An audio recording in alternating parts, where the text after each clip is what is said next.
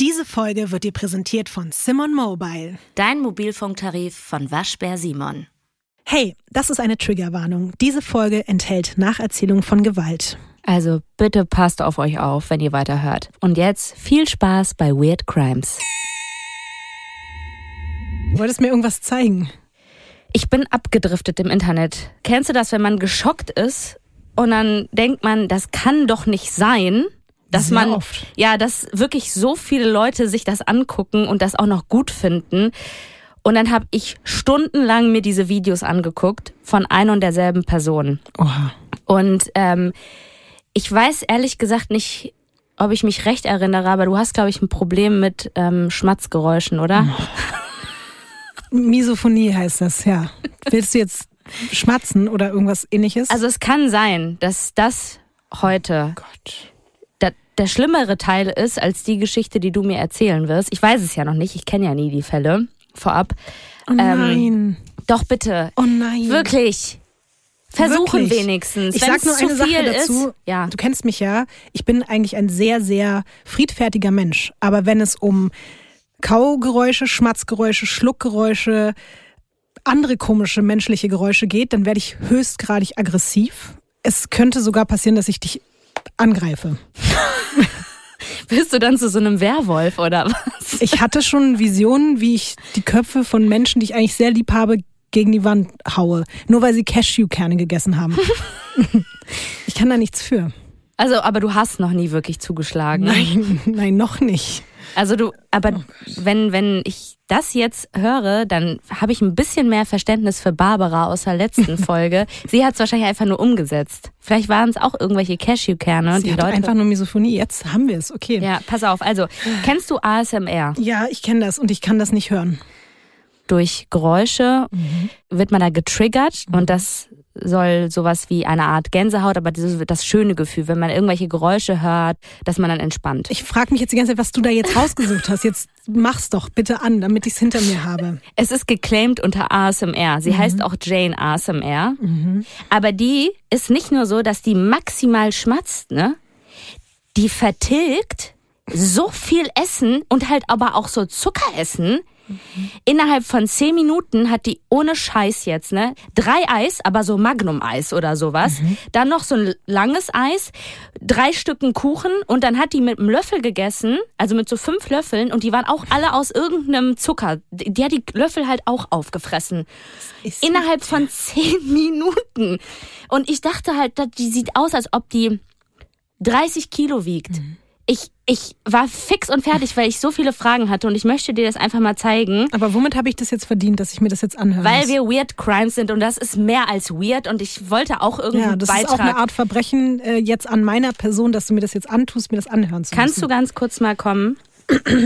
zu dir jetzt? Ja, aber ich glaube, ich will auch, dass das, äh, Achtung, ist das auch eine Triggerwarnung, wenn man diese Geräusche jetzt hier? Für mich ja. Okay. Oh mein Gott! Wie kann man sich denn sowas freiwillig anhören? Oh, Ines, bitte. Oh. Ey, würde ich jetzt unseren Podcast hören, ich würde ihn ausmachen und nie wieder anmachen. Nie wieder. Das wäre das letzte Mal gewesen. Von Studio Womans. Das ist Weird Crimes.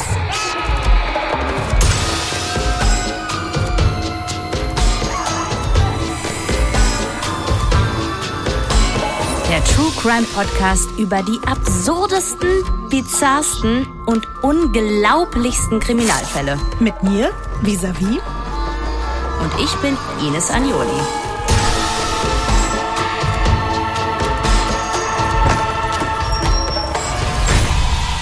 Diesmal der Schachbrettmörder. Ja, danke auf jeden Fall, dass du das mit mir geteilt hast. Ich bin jetzt in der aggressiven Stimmung, um dir äh, den heutigen Fall näher zu bringen. Die Frage wäre vorab, wie ist dein Verhältnis zu Parks? Großen, vielleicht sogar auch eher so waldähnlichen Parks, so Stadtwäldern. Du hast ja einen Hund. Gehst du in sowas gerne und oft spazieren oder findest du das auch eher vielleicht ein bisschen unheimlich? Also, ich wohne in der Nähe vom Girlie. Muss ich mehr sagen? Also, das ist Gehst schon. du da spazieren? Nein. Ja. ja. Aber es liegt halt auch eher daran, mein Hund ich weiß, Lotti, es ist jetzt, sorry, der frisst gerne Scheiße. Ja. Mhm. Und ähm, ja, und deswegen mhm. habe ich halt Angst, weil da viel Scheiße mit vielleicht irgendwelchen Inhaltsstoffen sind, die nicht nur vergammeltes Dönerfleisch beinhalten können und da öfter mal Hunde zum Tierarzt müssen, weil die mhm. halt sich gerade einen LSD-Trip schieben oder sowas mhm. halt. Ähm, und deswegen habe ich Angst um ihn, weil er da wirklich, der ist sehr verfressen. Und äh, da ist dieses Helikoptermam-mäßige. Also ich finde ja, ich habe jetzt nicht so Angst um mich, in den Park zu gehen. Nachts auf gar keinen Fall, weil das ist wirklich wie mhm. The Walking Dead. Aber am Tag hätte ich jetzt keine Angst. Das ist ja auch einfach, also dass das überhaupt Park bezeichnet mhm. wird. Weil ich weiß nicht, was gehört eigentlich zu einem Park müssen nur auch ein paar lebende Bäume wenigstens da sein, oder? Zwei, Und ein bisschen drei, grün. Ja, ja, auf jeden Fall.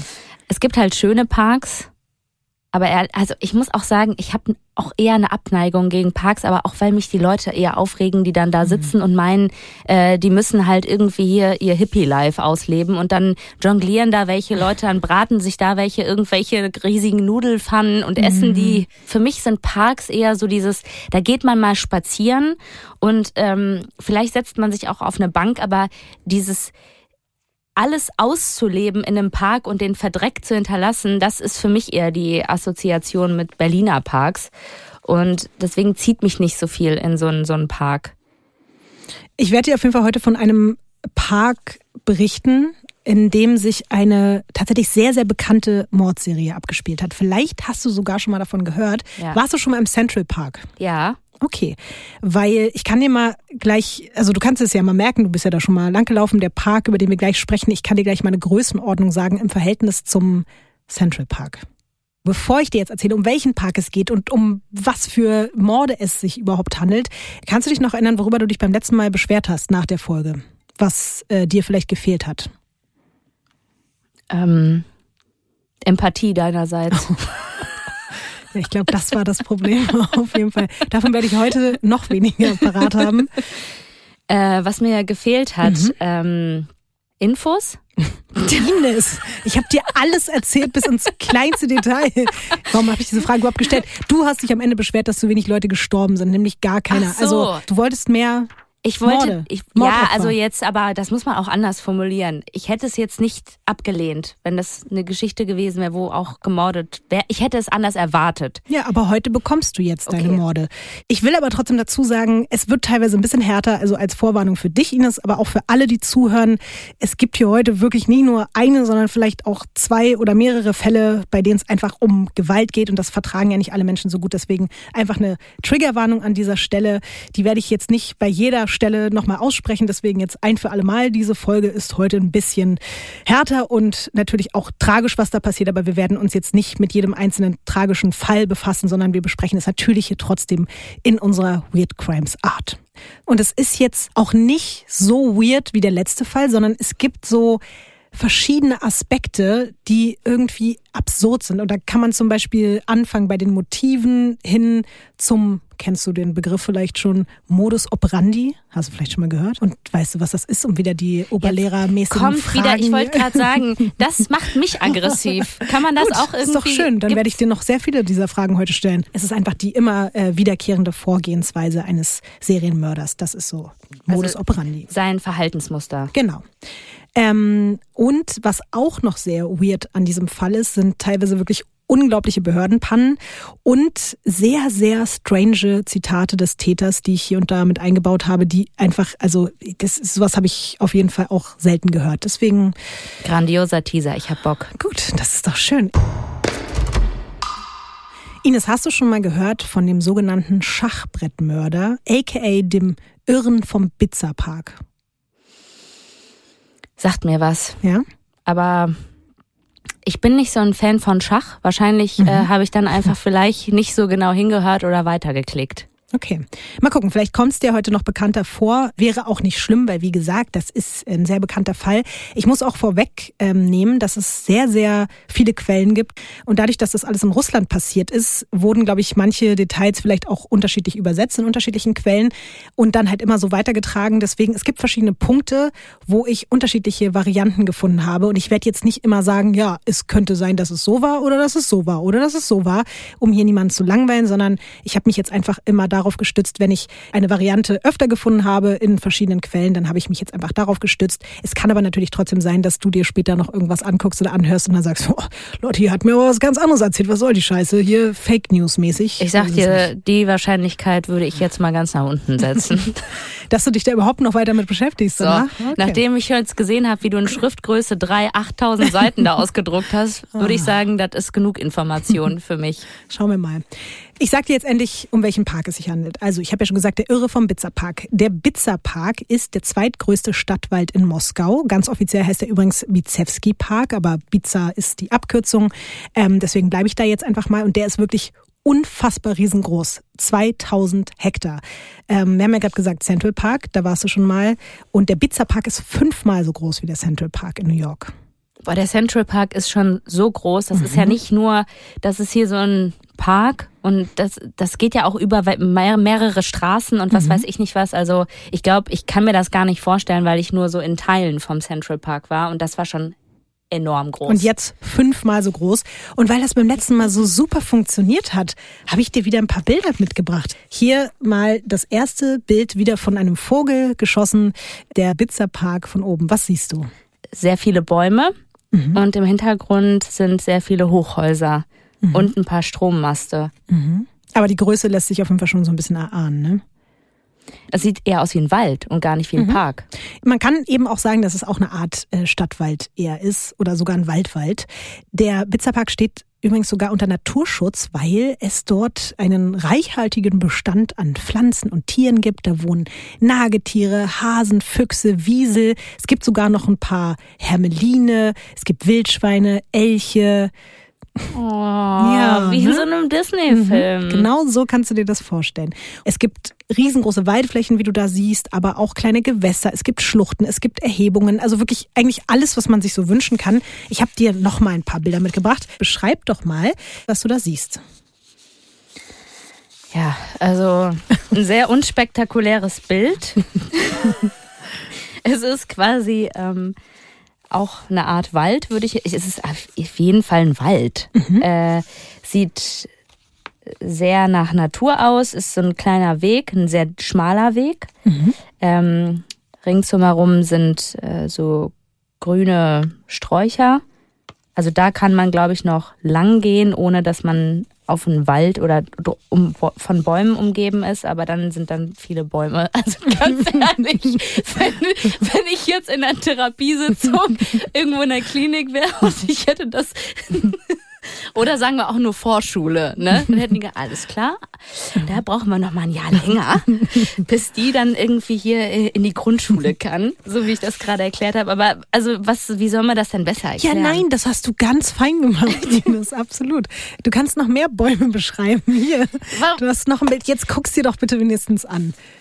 Das ist so ein Bild, wie wenn jemand gestorben ist. Das ist so eine Karte, die man bekommt. Wenn mhm. man so das, dann ist man traurig, weißt du, aber man sieht, da scheint so die Sonne durch und der ist jetzt im Himmel. Mhm. Da steht dann irgendwie da, da, noch so ein Spruch und sowas und auf der anderen Seite weiß man dann, wann der Mensch geboren ist und mhm. wann er gestorben ist. Aber da sieht man doch auch schon, wie tief das auch so in den Wald reingeht. Ne? Ich will einfach nur, dass du das für dich besser visualisieren kannst und natürlich auch, dass alle anderen das besser visualisieren können und sich besser vorstellen können. In diesem eigentlich doch sehr idyllischen Park, wie wir jetzt gesehen haben, hat die Person, um die es heute gehen wird, tatsächlich eigentlich seine halbe Kindheit und Jugend verbracht. Der Name, der uns heute hier noch sehr oft begleiten wird, ist Alexander Petruschkin. Und der hat gemeinsam mit seiner Mutter und später auch Halbschwester in der Nähe dieses Parks gewohnt, in einer der doch schon sehr grauen Hochhaussiedlungen, die man da auf dem ersten Bild im Hintergrund bei dieser Skyline gesehen hat. Und in jeder freien Sekunde hat er im Pizza Park gespielt, um dieser sehr beengten Plattenbauwohnung zu entkommen. Und du kannst dir ja wahrscheinlich vorstellen, wenn jemand da so viel abhängt und so viel Zeit äh, seines Lebens verbracht hat, dass der halt all diese ganzen kleinen Wege und jede geheimen Orte und so auf diesem ganzen riesigen Areal einfach besser kennt als wahrscheinlich jeder andere Mensch.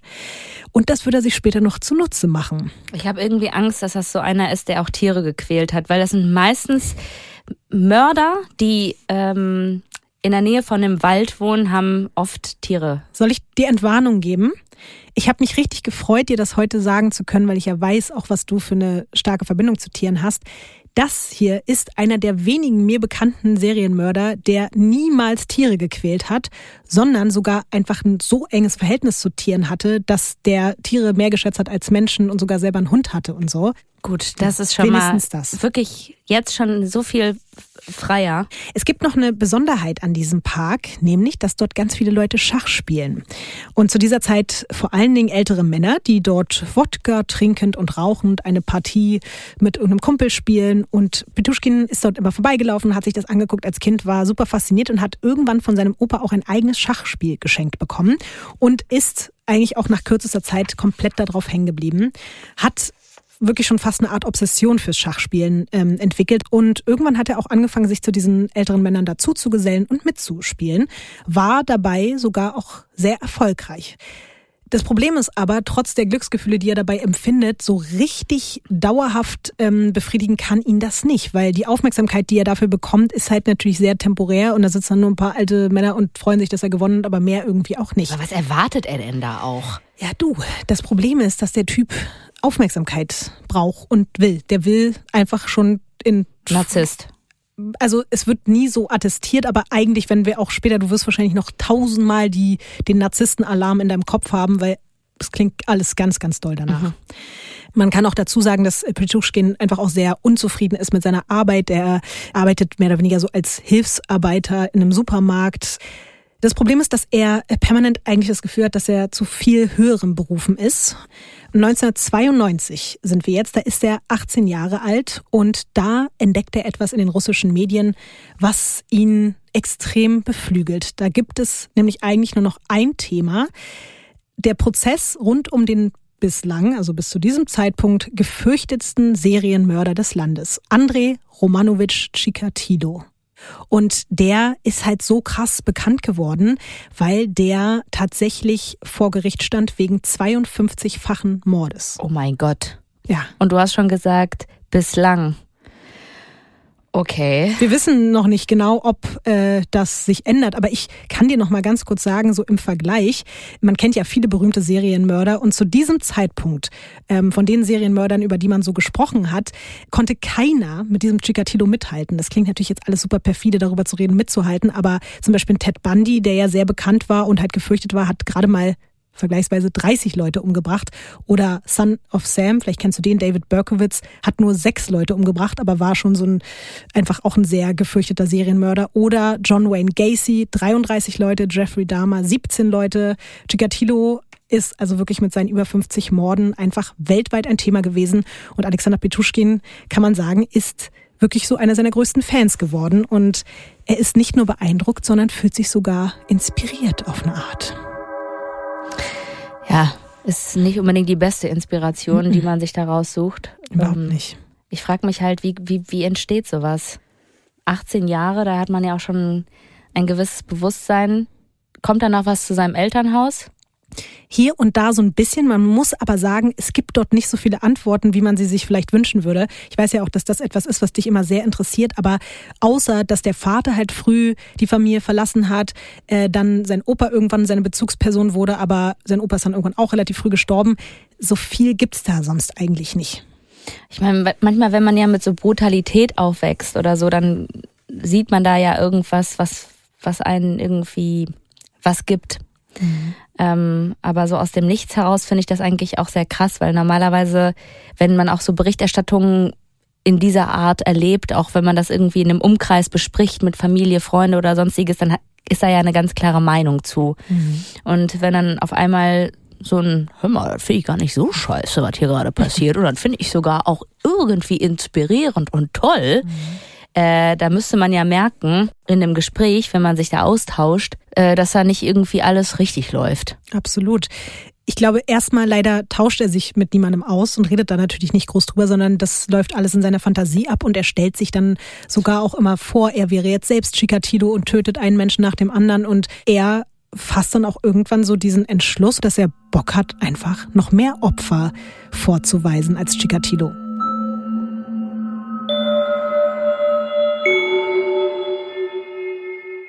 Also vom Schachspielen zu, ich möchte jetzt mehr als 52 Menschen umbringen. Mhm, absolut, genau so ist es. das ist auf jeden Fall, ich sag mal, so richtig die Brücke sehe ich da noch nicht so richtig. Besonders wenn man auch noch nie selber jemanden umgebracht mhm. hat, aber Gut, aber das wird sich ja jetzt vielleicht gleich ändern. Man muss aber auch trotzdem sagen, dieses Mordmotiv ist auch relativ einzigartig in der Geschichte der Serienmörder, dass das so der Antrieb ist, zu sagen, ich möchte diesen Serienmörder übertrumpfen. Das ist natürlich so stumpf eigentlich und in den meisten Fällen sind das ja innere Triebe, die man gar nicht richtig... Aufmerksamkeit. Mhm. Also man, du hast ja auch gesagt, dass er ja diese Aufmerksamkeit liebt und wahrscheinlich geht es ihm da auch gar nicht so richtig um dieses Morden an sich, dass ihn vielleicht gar nicht diese Tat was gibt oder befriedigt, sondern eher diese Aufmerksamkeit und jemanden zu übertrumpfen und dann mhm. halt noch größer zu sein. Wir können ja mal über den ersten Mord sprechen. Achtung, hören Sie jetzt genau zu. Werbung. Also Lotti, endlich, endlich ist etwas Wundervolles passiert. Findest du nicht auch? Du hast, glaube ich, seit Anbeginn der Zeit auf diesen Moment gewartet und ich ja. freue mich für dich, dass du ihn jetzt endlich zelebrieren darfst. Also wirklich, ich bekomme ein, ein Glücksgefühl in den Füßen, in meiner nicht vorhandenen Hornhaut, weil ich natürlich schon seit Jahren fleißige Käuferin bin von Schäbensprodukten, besonders von den Fußprodukten. Ich liebe diese intensiv pflegende Fußmaske, weil die wirklich, die ist intensiv. Also wenn, wenn eine Maske pflegt, dann diese unfassbar tolle Fußmaske. Ich sag dir einfach mal, was da drin ist. Da ist mhm. Shea-Butter drin, Macadamia-Nussöl und Urea für richtig torkene Füßchen. Es gibt ja hier auch immer das Missverständnis, dass ich irgendwie grundsätzlich was gegen Füße hätte, was ja überhaupt gar nicht so ist, sondern ich bin ja nur jetzt nicht so der Fan davon, vor allen Dingen auch so sehr ungepflegte Füße, zum Beispiel in irgendwelchen Situationen wie der Bahn oder mhm. dem Flugzeug oder so vor mir, hinter mir, neben mir, auf meinem Schoß, unterm Stuhl oder so weiter zu sehen. Oder Leute, die sich eben die Parmesanhornhaut abraspeln in der Öffentlichkeit. Aber genau deswegen bin ich ja auch so froh darüber, dass wir hier heute Schebens als Werbepartner dabei haben, weil diese Produkte ja eben dazu führen, dass die Füße alle schöner und weicher und geschmeidiger und toller sind und angenehmer auch für einen selbst, wenn es nicht so raspelt und rubbelt die ganze Zeit.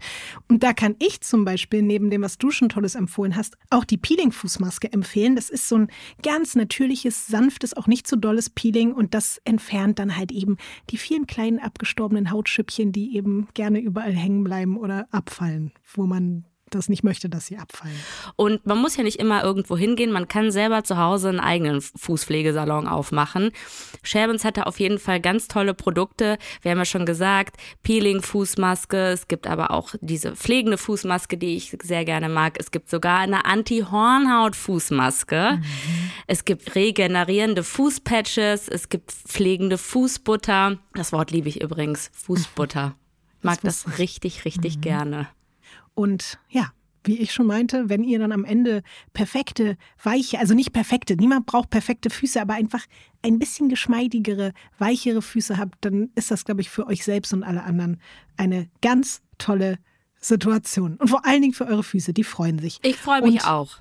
Ja, ich freue mich dann eben auch. Und in diesem Sinne dürft ihr gerne mal nach euren Lieblingsprodukten von Schebens gucken. Findet ihr in der Drogerie oder online. Und wenn ihr noch mehr Infos haben wollt, dann gibt es die natürlich in unseren Show Notes.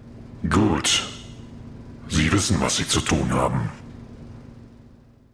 Wir befinden uns immer noch im Jahr 1992. Petuschkin ist, wie du dir vielleicht auch denken konntest, eher ein Einzelgänger, aber er kann trotzdem ziemlich gut mit Leuten ins Gespräch kommen. Und er hat einen Schulfreund, mit dem er auch immer mal wieder gerne durch den Pizzerpark streift. Das ist der ebenfalls 18-jährige Mikhail Oditschuk. Und bei einem gemeinsamen Besuch im Park traut sich Alexander Petuschkin dann zum allerersten Mal sein dunkles Geheimnis zu teilen. Und zu seiner großen Freude und vielleicht sogar auch Überraschung scheint Michael auch heimliche Gewalt- und Mordfantasien zu haben. Also Jackpot.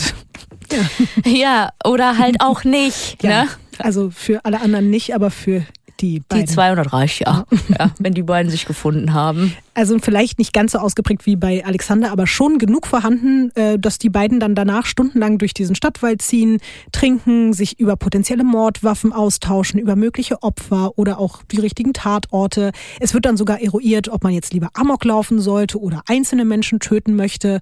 Also es eskaliert auf jeden Fall sehr, sehr schnell. Boah dieses Tagebuch, ne? Mhm. Ey, was das alles ertragen musste. Ich war heute mit meinem Freund äh, wieder am Park. Wir haben ähm, billigen Wodka gesoffen und überlegt, ob wir eher Amoklauf machen mhm. oder doch mit der Machete irgendwie jemanden köpfen. Ja. Boah. Es ist halt wirklich noch direkt am ersten Abend noch mehr eskaliert, weil die reden dann eben auch natürlich über Chikatilo und ähm, also über den, den großen Serienmörder und Petuschkin offenbart dann, dass er eben mehr Menschen umbringen will als er und man kann sagen, dass sich vielleicht sogar innerhalb dieses Gesprächs der Plan entwickelt, der vor allen Dingen natürlich auf Alexander Petuschkins großem und vielleicht auch einzigem Hobby beruht, nämlich dem Schachspielen.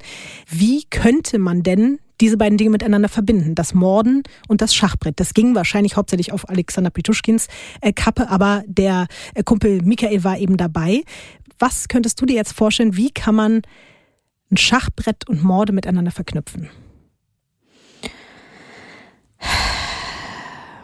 Also man könnte zum Beispiel äh, so diese kleinen Figürchen, dass sie die bearbeiten und dass wenn jemand einen schlechten Zug macht, dass da eine Bombe drin ist, die explodiert. Oh, interessantes, interessanter Oder Weg Gift kommt raus. Weißt du denn, wie viele Spielfelder ein Schachbrett hat, um hier wieder die nervige Lehrerfrage zu stellen? Entschuldigung. Weißt du was? Ich fühle mich immer dumm, wenn ich mit dir diesen Podcast aufnehme. Mich. Wirklich. Weil du stellst so Fragen. Ich würde nie bei sowas wie Wer wird Millionär oder sowas mitmachen. Und man sollte mich auch nicht in Erwägung ziehen, als Joker zu benutzen oder so, weil ich weiß nichts, außer wie die, wie die ganze Familie von den Kardashians heißt oder so. Das, das weiß ich aber nicht, dann könnte ich dich anrufen. In ja, das kann ich dir beantworten, okay, cool. aber ich weiß nicht, wie viele Felder ein Schach Okay, ich hätte 68. es doch auch fast. Ich hätte es doch auch nicht gewusst ohne diese Recherchen hier. 64 wäre es gewesen. Und Petruschkin fasst dann in dem Moment den Entschluss, dass er sagt, okay, ich möchte, dass für jedes Feld ein Mensch sterben muss. Also 64 Morde, 64 Opfer. Und somit wäre er dann der erfolgreichste, berühmt-berüchtigste Serienmörder Russlands. Und das ist dann seine tolle Idee. Krass, ich dachte halt eher, der spielt mit äh, den Menschen um Leben und Tod und die wissen das vielleicht nicht. Also, dass das ein bisschen mehr mit diesem Spiel involviert mhm. ist, aber das war es schon an, am Schachbrett. Absolut so, glaube ich, ohne ihm jetzt das unterstellen zu wollen, er war jetzt, äh, glaube ich, nicht dumm oder ist nicht dumm, aber ähm, so weit, glaube ich, hat er nicht gedacht. Auch wenn man trotzdem sagen muss, dass er schon auch ein gewisses Spiel mit den Menschen gespielt hat, die ihm später über den Weg gelaufen sind in seinem Leben. Um aber noch bei genau diesem Tag zu bleiben. Darf ich ganz kurz ja. fragen, ist er da immer noch 18? Er ist 18. Als er sich überlegt, 64 Menschen ja. umzubringen. Ja. Das ist jetzt sein großer Traum. Also ich sag mal so, bei meinem 18. Geburtstag habe ich mir überlegt, ähm, ob ich mich wie Christina Aguilera in Dirty anziehe oder doch eher wie Britney Spears in I'm a Slave for You. Das möchte, weiß ich noch, das war mein 18. Geburtstag. Ich habe beides gemacht. Oh. Ich habe erst Britney gemacht und dann nach 12 Uhr, als ich dann 18 war, bin ich dann zu, zu Dirty Christina bin ich dann geworden. Das das war mein 18. Geburtstag, aber okay. Auch nach einer wichtigen Lebensentscheidung. Leider ist es bei Alexander Petruschkin eben nicht ganz so, ja, nicht ganz so entspannt verlaufen. Die Dinge, die dort passiert sind, haben eben in ihm so schnell Fahrt aufgenommen, dass der Bock hatte, direkt anzufangen. Der war richtig motiviert und es ging schon sogar so los, dass er die vorbeikommenden Leute im Park abgescannt hat und sich überlegt hat, hm, könnten wir jetzt den oder den zuerst ermorden. Und sein Kumpel hat plötzlich gemerkt, okay, das ist mir alles viel zu doll. Der hat Skrupel gekriegt und hat sich dann überlegt, äh, sorry, ich bin wieder raus. Ist also aus dem Plan ausgestiegen. Was glaubst du denn, wie Alexander Peschuschkin darauf reagiert hat? Der hat ihn eiskalt ermordet. Er hat gesagt, nee, der weiß zu viel, der ist nicht mehr in meinem Team, also darf der nicht weiterleben. Er hat Michael das Gefühl gegeben, dass es total in Ordnung ist, hat ihm gesagt, du, ja, gar kein Ding. Äh, lass doch später nochmal wieder im Park treffen. Richtig ekelhaft. Mhm. Und hat ihm auch gesagt, er soll doch ein Seil mitbringen später in den Gut, Park. Gut, das ist aber auch, also, weiß ich nicht, wenn man jetzt sich so lange darüber unterhalten hat, äh, Das ist so ein bisschen so wie, hör mal, bring du doch einen Kanister Benzin noch mit äh, und eine Schaufel. Ja, so in der Art war es dann halt wahrscheinlich auch tatsächlich. Die beiden treffen sich dann eben später wieder. Leider hat der Michael sich da nicht so viel bei gedacht. Die beiden trinken, laufen durch die Gegend und irgendwann fragt dann Alexander Petuschkin nach dem Seil, das Michael mitbringen sollte. Und als er das dann herausholt, schlägt Petuschkin von hinten mit einem Hammer, den er wiederum mitgebracht hat, auf seinen Kumpel ein. Er war sich nämlich vorher einfach noch nicht ganz sicher. Soll ich den jetzt erdrosseln mit dem Seil? Soll ich ihn erstmal fesseln? Oder soll ich ihn erschlagen? Er war noch nicht so ganz so weit, aber hat sich dann eben spontan dafür entschieden, ähm, ja, das mit dem Hammer zu Ende zu führen. Also hat der Freund jetzt Seil komplett umsonst mitgebracht. Ja, das kann man so sagen. Obwohl, es war natürlich ein bisschen das Ablenkungsmanöver in dem Moment, als er es herausgeholt hat. Aber ja, er hat dann seinen äh, ursprünglichen Kurzzeitkomplizen und einzigen Mitwisser äh, ermordet und auch sehr brutal, Wald liegen ne? lassen. Boah, mit so einem Hammer auf jemanden einzuschlagen. Auch noch, gut, wir wissen ja, so Psychopathen haben ja jetzt nicht wirklich die Emotionen, die wir haben, dass man sagt, das ist der Freund. Ähm, okay, er hat auf den, also eingeprügelt Genau. mit dem Hammer, eingeschlagen genau. und hat ihn einfach da liegen gelassen. Genau. Somit ist ja tatsächlich Alexander Petuschkins erstes Schachbrettfeld gefüllt worden. Er hat später vor Gericht ausgesagt, der erste Mord ist wie die erste große Liebe, unvergesslich. Ja, dem ist, glaube ich, nichts hinzuzufügen, wenn man Mörder ist. Äh, kann ich jetzt nicht bestätigen. Äh, scheint ja aber jemand zu sein, der sehr leidenschaftlich darin aufgegangen ist, das zu machen. Tatsächlich ist er dann auch mit sehr großer Euphorie und vielleicht sogar der größten, die er jemals verspürt hat, aus dem Park raus, ist nach Hause gegangen zu seiner Mutter, bei der er äh, auch noch gewohnt hat bis ganz zum Schluss ähm, und hat mit ihr Abendbrot gegessen, als wenn nichts gewesen wäre. Auf diese sehr große Begeisterung für den ersten eigenen Mord folgt aber direkt ein Dämpfer, denn die Leiche seines Freundes wird natürlich gefunden. Die Polizei steht am nächsten Tag schon bei ihm vor der Tür. Er wird befragt und auch wenn das am Ende gar keine Konsequenzen hat, weil man ihm nichts nachweisen kann und er einfach auch sagt, ich weiß von nichts, ähm, der Mord wird nicht aufgeklärt, aber trotzdem ist Alexander Petuschkin extrem verunsichert. Allerdings noch nicht so doll, dass es fürs komplette Aufhören reichen würde. Auch wenn ihm der nächste Mord, von dem ich dir jetzt erzähle, nie offiziell nachgewiesen werden kann, soll er noch im gleichen Jahr jemanden umgebracht haben, weil er unglücklich verliebt war, nämlich in Olga, eine gleichaltrige Nachbarin. Sie gibt ihm aber einen Korb, was ihn rasend macht. Und dann sieht er auch noch, dass Olga einen Freund hat und er nutzt dann die erstbeste Gelegenheit und schmeißt ihn halt einfach aus dem Fenster. Aus einem dieser Hochhäuser.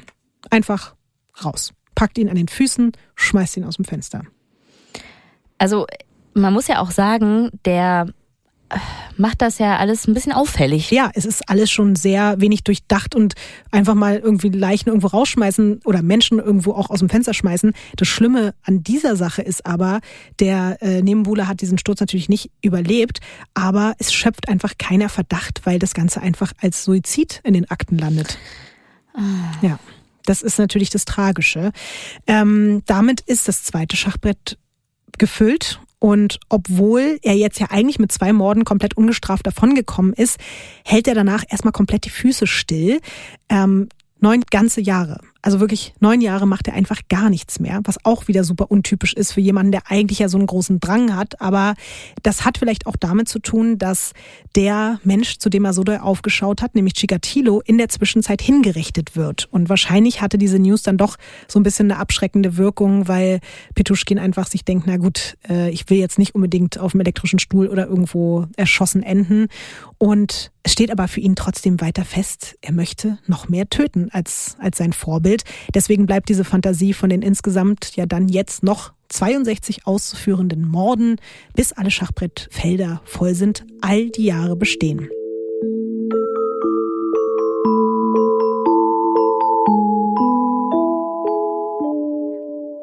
...2001 fängt er dann an, seine Fantasie wieder in die Tat umzusetzen. Weiß man auch nicht, ob der eine Beziehung hatte, was er beruflich gemacht hat oder Er hat so. die ganze Hobbys. Zeit weiter als Hilfsarbeiter in diesem Supermarkt gearbeitet, hat seinen Schach gespielt, wohnt mit seiner Halbschwester bei seiner Mutter, hat keine richtigen Beziehungen zu Frauen, lernt immer mal wieder jemanden kennen, aber so richtig funktioniert das alles nicht. Aber genau, wir sind ja jetzt am, äh, im Jahr 2001 und am 27.05. lockt er einen flüchtigen Bekannten, nämlich Jewgeni Pronin, in den Bizarpark, füllt ihn ab, schlägt ihn nieder und wirft ihn dann, um nicht wieder einfach so eine Leiche im Park liegen zu lassen, in einen Abwasserschacht. Das ist schon ein sehr, sehr schlauer Move von ihm gewesen, weil unter diesem Bizarpark gibt es einfach ein Netzwerk von unterirdischen Abwasserkanälen. Das sind unendlich viele, die zueinander führen, voneinander wegführen und kilometerlang sind und da herrscht ein super doller Wasserdruck. Man kann eigentlich damit rechnen, dass sobald da ein Körper reingeworfen wird, in den meisten Fällen wird der direkt zerrissen. Also obwohl ich glaube, mittlerweile sind diese ganzen Abwasserkanäle dicht gemacht worden, auch wegen all dem, was da passiert. Also heute wäre es, glaube ich, schwerer, da jemanden reinzuwerfen. Was aber auch so hart ist, selbst wenn die Körper nicht komplett zerrissen werden, landen die teilweise einfach kilometerweit an irgendwelchen anderen Orten und es gibt dadurch einfach keine Verbindungen mehr zum Tatort. Weil das jetzt wirklich noch so eine große Rolle spielt, ähm, zeige ich dir mal, ich habe noch ein paar Fotos. Einfach nur, damit du dir äh, das nochmal angucken kannst, wie viele Möglichkeiten es einfach gab fühle mich auch so ein bisschen so wie, als ob ich bei so einer schrulligen Tante wäre und die äh, hat so, so, so eine äh, PowerPoint-Präsentation, die ist so eine pfiffige, die schon alles so ein bisschen so, ah. ähm, so moderner macht. Die hat dann nicht mehr so diese, wie heißen die, die alten Fotos? Dia-Projektor. Genau. Die hat das dann irgendwie so auf so einem nee, Overhead-Projektor. Overhead Doch, Dias meinte ich nämlich so diese Fotos. Ah. Und dann äh, Tante Lotti, ich möchte keine Mordfälle und keine Fotos mehr. Doch, das ist wichtig, das guckst du dir jetzt an hier. Ja gut, jetzt sag auch, was du darauf siehst.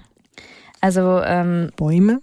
Ja, ich sehe auf jeden Fall natürlich Stöcker und Bäume und runtergefallene Blätter und ja, sowas wie so ein Geheimgang zu einem, zu einem Underground-Club. So sieht das irgendwie aus. Aber es ist wahrscheinlich auch wieder irgendein Schacht, ne? Ja, alles Schächte. Und das soll aber einfach nochmal verdeutlichen, wie viele verschiedene Schächte es gab und wie viele Möglichkeiten. Also mit dieser Idee von Petuschkin, da einfach Leichen reinzuwerfen, hat er sich wirklich die einfach die, den perfekten Modus ausgesucht. Ja, es sind anscheinend auch sehr viele und die sehen mhm. auch sehr abgefuckt aus und auch mhm. überhaupt nicht einladend. Mhm. Sehr, sehr unheimlich, ja. oder?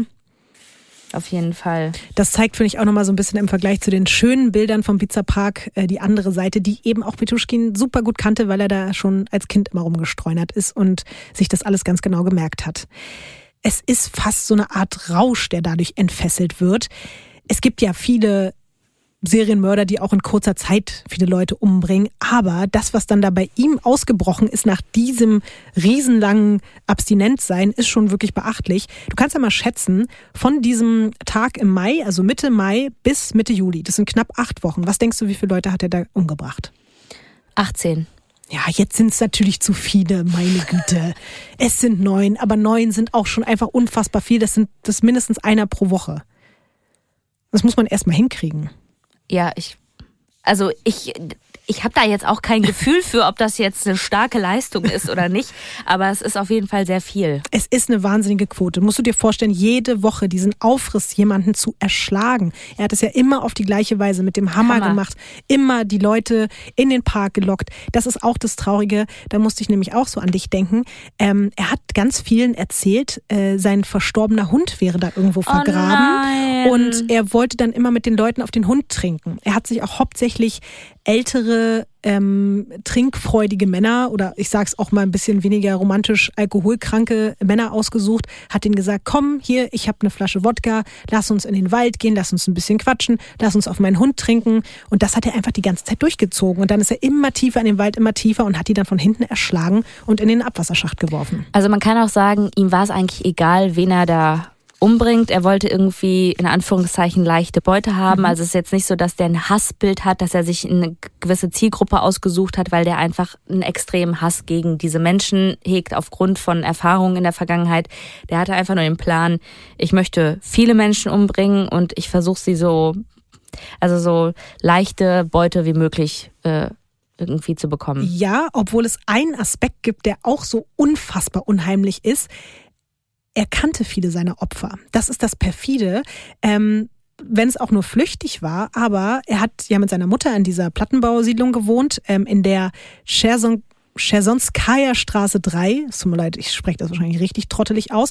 Und einige der Menschen, die er dann erschlagen hat und in die Kanalisation geworfen hat, die stammen einfach mal aus der gleichen Straße, nur ein paar Hausnummern weiter. Also zum Beispiel nämlich aus der, er hat in der Nummer 3 gewohnt und aus der Nummer 4, 6 und 8 sind in diesen Wochen Menschen verschwunden. Nicht, dass die ganzen Miethaie aus Berlin gleich zuhören und sich denken, oh, wo ist er? Ähm, was auch krass ist, ähm, manche von denen kennt er auch einfach vom Sehen, weil das Obdachlose sind, die an der nahegelegenen Metrostation sich aufhalten und er natürlich auch weiß, dass die nicht so schnell gefunden werden. Also wirklich so low, wie man nur sinken kann. Also der hat sich keine äh, irgendwelche Gegner ausgesucht, er hat sich wirklich einfach leider Opfer ausgesucht, die Absolut. er dann ganz einfach mit Alkohol gelockt hat und dann mhm. mit dem Hammer erschlagen hat. Macht mich richtig aggressiv. Aber auch ähm, teilweise waren das auch welche von den Männern, mit denen er schon im Park Schach gespielt hat. Es ging nämlich darum, dass das ihn quasi noch mehr erregt hat im emotionalen Sinne, wenn der Menschen umgebracht hat, zu denen er wirklich sogar eine Art Bindung hatte. Und entweder wollte er die Bindung schon vorher haben oder er wollte sie schnell aufbauen. Und auch dazu gibt es ein Zitat von ihm, was ich wirklich so noch nie von einem Serienmörder gehört habe. Der hat gesagt, je näher dir eine Person ist und je besser du sie kennst, desto mehr Vergnügen bereitet es dir, sie zu töten. Also ich finde es wirklich unfassbar gruselig, weil ich habe so daran gedacht, wenn man selber so darüber nachdenkt, wie man irgendwie entführt wird, hat man ja immer im Kopf, okay, ich muss eine Bindung zu der Person aufbauen, damit die mir am Ende nichts mehr tut aus Mitgefühl oder so. Aber bei ihm ist das ja wirklich genau das Gegenteil. Also er wollte genau das, je, je intensiver die Bindung war, desto mehr Spaß hatte er daran. Ja, aber er hat es ja auch schon irgendwie mit diesem ersten Mord, wie mhm. mit der mhm. ersten Liebe gesagt. Also irgendwie scheint er da, da scheint er, das scheint ihn ja dann noch irgendwie, wie du sagst, zu erregen. Mhm umso intensiver diese Bindung ist zwischen den beiden. Der scheint einfach überhaupt gar keine Emotionen, also wirklich keine intakten Emotionen mhm, zu haben. Das auf jeden Fall, das ist äh, richtig umschrieben. Es ist auch richtig absurd, ähm, dass er sogar extra ein Buch liest, um diese Skills, diese sozialen Skills noch weiter auszubauen. Vielleicht hast du schon mal von Dale Carnegie gehört. Das ist so ein Typ, der so Ratgeber geschrieben hat. Und unter anderem hat der auch das Buch geschrieben, wie man Freunde gewinnt. Ich sag mal so, auch da klingelt wieder die Narzissmusflagge bei mir. Absolut. Das sind ja auch diese Menschen, die sich dann da so informieren und sowas mhm. aufsaugen, um das manipulativ zu nutzen. Das, diesen Aspekt fand ich so interessant und auch so perfide und so unheimlich. In diesem Ratgeber geht es wirklich nur darum, schneller, besser Vertrauen von Menschen zu bekommen, schneller eine Bindung aufzubauen, aber auch wirklich Menschen richtig zu beeinflussen. Und ich habe mal ähm, tatsächlich einen Auszug daraus ausgesucht, weil das so ein bisschen, wenn man sich, also natürlich hat er das nicht geschrieben, aber wenn man sich diese Auszüge anguckt, kann man schon Rückschlüsse darauf ziehen, wie der sich verhalten hat, um dann auch zu bekommen, was der wollte. Ein Kapitel lautet nämlich, der erste Eindruck ist entscheidend. Und da steht Folgendes. Wenn immer Sie Ihr Heim verlassen, so merken Sie sich, dass Sie den Kopf hochnehmen, das Kinn zurück und die Brust heraus. Schlürfen Sie, was es an Sonne gibt, in sich hinein. Grüßen Sie Ihre Freunde mit einem Lächeln und wenn Sie jemandem die Hand geben, so tun Sie es mit Herzlichkeit. Fürchten Sie sich niemals davor, missverstanden zu werden und verlieren Sie keine Zeit mit dem Gedanken, dass Sie auch Feinde auf der Welt haben. Werden Sie sich genau darüber klar, was Sie wollen und dann gehen Sie direkt auf Ihr Ziel los. Stellen Sie alle Ihre Gedanken auf das große Endziel ein, auf das Ideal, das ihnen vorschwebt. Sie werden dann unmerklich selber an dieses Ideal hineinwachsen, seine Züge annehmen und so handeln wie ihr Vorbild. Immer ist es der Gedanke, der souverän ist. Er ist schöpferisch, er ist imstande, aus dem Menschen in Wirklichkeit zu machen, was er sein möchte. Es kommt einzig und allein auf den Funken an. Das war sein Lieblingsbuch. Mhm. Ja. Kommt da noch mehr? Ja. Das finde ich auch richtig krank. Aus dem Kapitel Wer diesen meinen Rat befolgt, wird die Welt auf seiner Seite haben. Wer ihn verschmäht, wird abseits stehen. Und da gibt es ein Zitat vom Autor, das heißt, ich pflege jeden Sommer nach Maine zu gehen, um dort zu fischen. Ich persönlich bin ein großer Liebhaber von Erdbeeren mit Sahne, bin mir aber bewusst, dass die Fische aus irgendwelchen mir unbekannten Gründen Würmer als Nahrung vorziehen.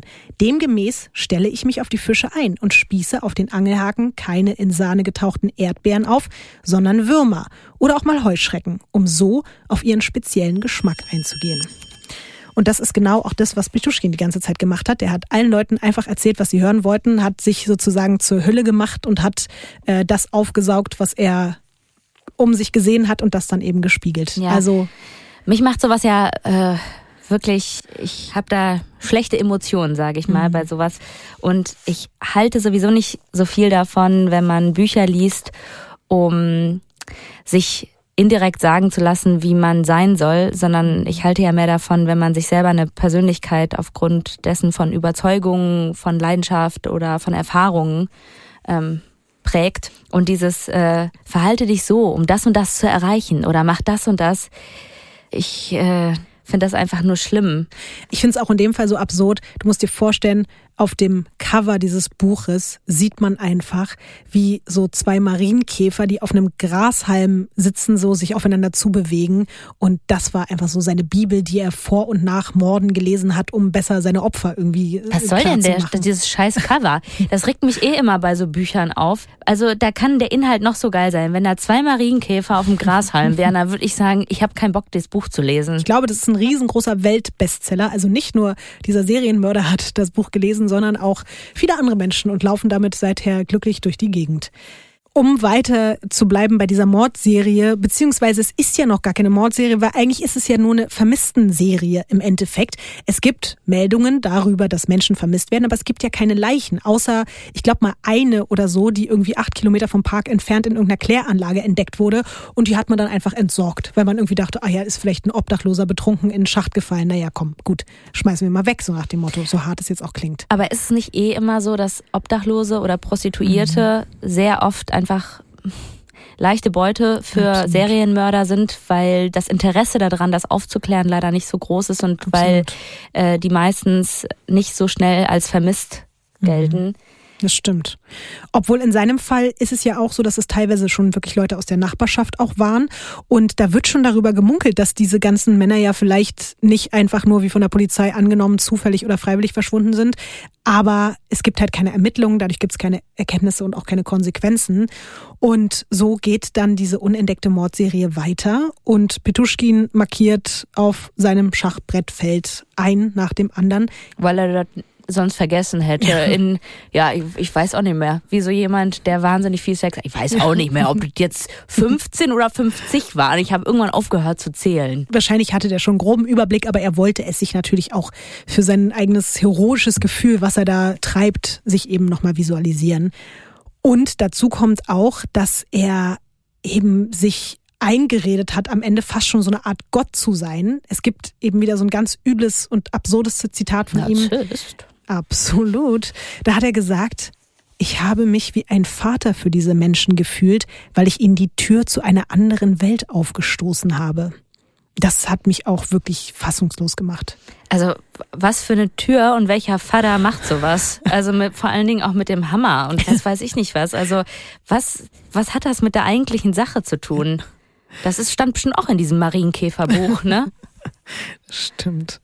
Oh Mann. Ähm, ich habe ja auch gerade gesagt, abgestumpft und dazu gibt's auch noch eine vollkommen, ähm, einen, vollkommen strangen Umstand. Er hatte nämlich nicht nur ein Lieblingsbuch, sondern auch eine Lieblingsserie und die hat er immer mit seiner Mutter zusammengeguckt.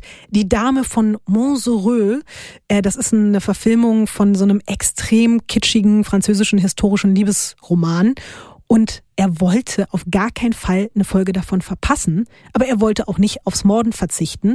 Und das hat er später selber so ausgesagt. Es ist einfach vorgekommen, dass er sich dann extra mit dem Töten beeilt hat, weil er wusste ja, um 20.30 Uhr kommt äh, diese neue Folge. Gott, ist das absurd. Es ist richtig absurd. Und dann ist er nach Hause gehetzt, ganz schnell unter die Dusche, hat sich noch das Blut unter den Fingernägeln abgekratzt, äh, damit seine Mutter nichts äh, checkt und hat sich dann neben ihr auf dem Sofa gemütlich gemacht und hat dann mit ihr sich reingezogen wie irgendwelche Liebesintrigen am Hofe der Grafschaft Montserrat äh, sich zugetragen haben. Und hat sich wahrscheinlich wahnsinnig aufgeregt, wie ekelhaft das da abläuft. Wie können diese Menschen nur so sein, dass sie jemanden betrügen? Ja, Ja. Das kannst du dir ja nicht ausdenken, ne? Also das ist ja wirklich nicht mal verrückt trifft es. Verrückt sind, kennst du diese Mädels, die irgendwie die Zunge ausstrecken auf so einem Foto und sagen, ich bin verrückt manchmal? Das ist ja, Crazy. ja, genau. Das ist ja Wahnsinn. Also d- d- wie absurd kann man denn sein? Also, und der hat ja auch noch darauf geachtet, dass sie da mit dem Schlag, dass sie das ja dann ja mitbekommen. Dann hat er wahrscheinlich auch so seine Gefühle bekommen, musste dann, ich meine, einen Menschen umzubringen, ist ja auch immer anders, auch wenn das mit einem Hammer stattfindet. Das ist ja auch manchmal ein Kampf oder sonstiges. Und dass er dann auf die Uhr guckt und sagt, Alter, jetzt stirb, weil ich will jetzt hier meine äh, Soap Opera nicht verpassen. und dann rennt er da irgendwie nur durch die Gegend. Der hat ja auch noch mit denen gesoffen, oder? Ja, auch das vorher, ja. Also, Jedes Mal teilweise fast eine ganze Flasche Wodka. mein Gott, was diese armen Einhörnchen sich da manchmal in diesem Wald angucken mussten. Und wenn die dann gewusst hätten, was der dann zu Hause auch noch macht, darf, dafür, die Serie muss verdammt gut sein. Ich habe mir vorhin ein bisschen was durchgelesen zu dieser Serie und ich glaube, sie ist verdammt beschissen. Ja, das würde auch irgendwie in dieses Bild besser passen. Jetzt wird's echt noch mal ein bisschen auch schlimm. Petruschkin hat ja, wie gesagt, bislang nur Männer getötet. Das ändert sich aber eben 2002, als er Maria Veritscheva trifft. Die sitzt weinend auf der Straße. Sie ist schwanger, hat kein Geld, hat gerade Stress mit ihrem Freund und der wiederum ist ein flüchtiger Bekannter von Petruschkin. Also dadurch gibt's wieder eine kleine Verbindung. Es gibt ein bisschen Vertrauen, das, was er ja auch so mag. Und er verwickelt sie dann auch wieder mit seinen wahrscheinlich, äh, wie man Freunde gewinnt, Skills in ein Gespräch und verspricht ihr dann, dass er im Ibiza Park Kameras versteckt hätte und dann hat er so den tollen spontanen Vorschlag, hey, äh, ich könnte dir ja welche davon abgeben, dann kannst du die verkaufen und dann hast du genug Geld, um dein Kind zu ernähren und dann brauchst du dir keine Sorgen machen. Du brauchst Kameras? nicht mehr, genau, Kameras. Frag mich nicht, wie er auf diese Idee gekommen ist, in welchem Buch er diesen Trick gelesen hat, aber das ist seine Idee. Ja. Vielleicht in einem Grashüpferbuch Ja. oder sonstiges. Wahrscheinlich schon.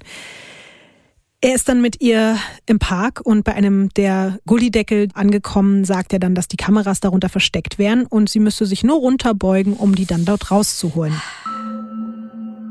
Sie bückt sich und dann stößt er sie mit voller Kraft in den Abwasserschacht und sie wird natürlich sofort mitgerissen, gerät unter Wasser, aber unfassbarerweise schafft sie es, sich dort in so einen stillgelegten Abflusskanal zu retten. Es ist kaum zu glauben. Ähm, zu diesem Zeitpunkt hat er ja schon irgendwie 15, 16, 17 Leute auf dem Gewissen und sie ist die erste, die es schafft, sich in diesem Kanal zu retten. Sie harrt da irgendwie 20 Stunden in vollkommener Dunkelheit aus. Schwanger. Weil, schwanger. Sie ist im dritten Monat. Der Gullideckel wiegt 40 Kilo. Sie versucht, den wegzuschieben, aber sie kriegt es nicht hin. Und zum Glück, eben nach 20 Stunden, sie sitzt da die ganze Zeit Stück für Stück, ist er ist halt ein ganz kleines Stück verrutscht, dieser Deckel. Und dann läuft jemand durch den Park, ich glaube, dass das auch eine Frau ist, und die sieht dann sich diesen bewegenden Deckel da, also sieht den auf dem Boden und denkt so, irgendwas stimmt doch da nicht, warum bewegt sich dieser Deckel?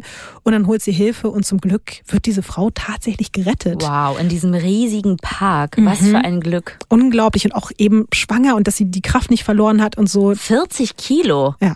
Ich habe letztens drei Kilo mit drei Kilo äh, äh, trainiert, ne?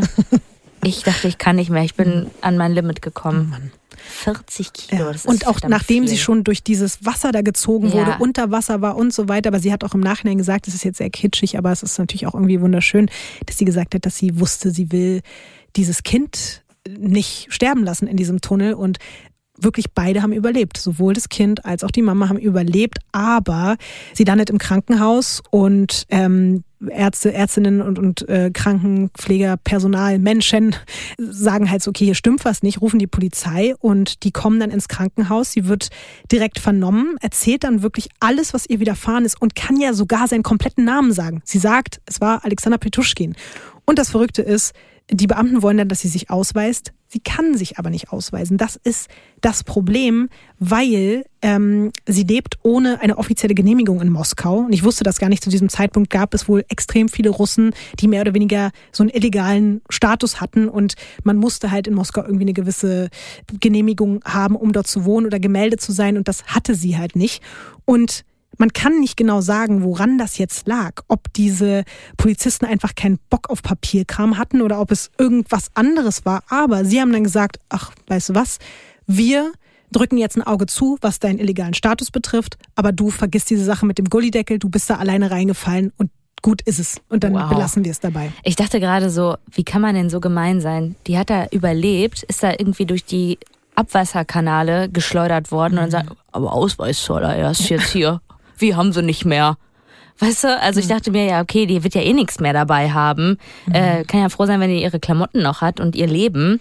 Es ist aber, und das wirst du bestimmt auch haben, das wird noch sehr häufig vorkommen, wenn man natürlich weiß, wenn man das ganze Wissen hat, wie oft man einfach entsetzt ist, wie schlecht die Polizei mhm. bei solchen Situationen handelt oder gar nicht handelt, nichts macht und man ich sitze so oft da und denke mir, das kann doch nicht wahr sein. Gut, man steckt natürlich nicht irgendwie drin und man weiß nicht, was, was da so am Tag alles auf deren Tisch liegt. Aber es ist so oft, und alleine wenn die den Namen haben, einfach aufschreiben. Die ja, wissen voll. doch eh, da sind so viele Leute gerade verloren oder was weiß ich nicht was oder da wurde jemand gefunden. Man hätte auf jeden Fall sehr viele Menschenleben noch retten können. Definitiv. Aber man hat's richtig hart verkackt. Achtung. Hören Sie jetzt genau zu. Werbung. Also Lotti, manchmal frage ich mich wirklich, wie wir in einer Zeit damals zurechtgekommen sind, wo wir so gut wie gar kein Datenvolumen hatten. Weißt mhm. du? Also das, Meinst du die Zeit, wo man so fünf SMS gefühlt im Monat verschicken konnte? Ja, und man was mhm. richtig planen musste. Wer kriegt jetzt hier wann, wie, wo was mhm. geschickt und sowas halt, ne? Ey, und wenn ich mir denke, wie frei man mittlerweile ist, wenn man die Möglichkeit hat, sich mit Datenvolumen beschütten zu lassen, wenn man den richtigen Mobilfunkvertrag hat, mhm. da denke ich so, wie geil ist das denn? Und den besten Mobilfunkvertrag hat ja wohl immer noch unser Lieblingswaschbär Simon von mhm. Simon, oder? Das stimmt. Und es gibt jetzt auch schon wieder so ganz viel Sachen on top. Das ist auch schon wieder unglaublich. Ich weiß, wir beide haben Probleme, uns vorzustellen, wie viel das eigentlich ist. Aber deswegen erzählen wir es euch jetzt.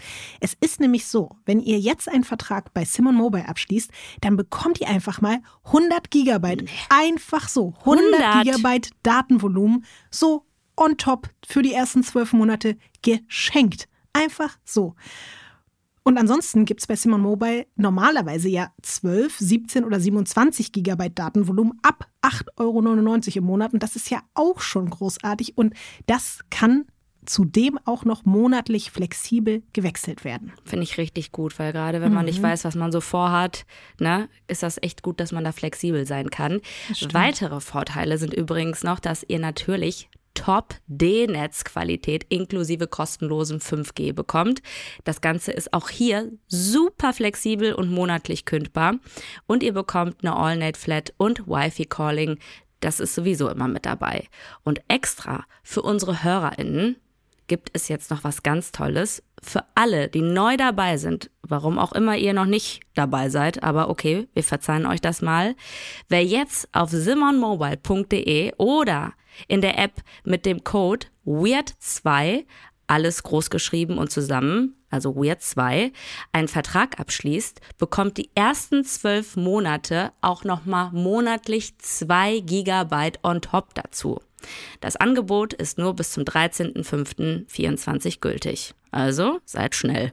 Und alle Infos findet ihr auf simon.link slash weirdcrimes oder in unseren Show Notes. Gut. Sie wissen, was Sie zu tun haben.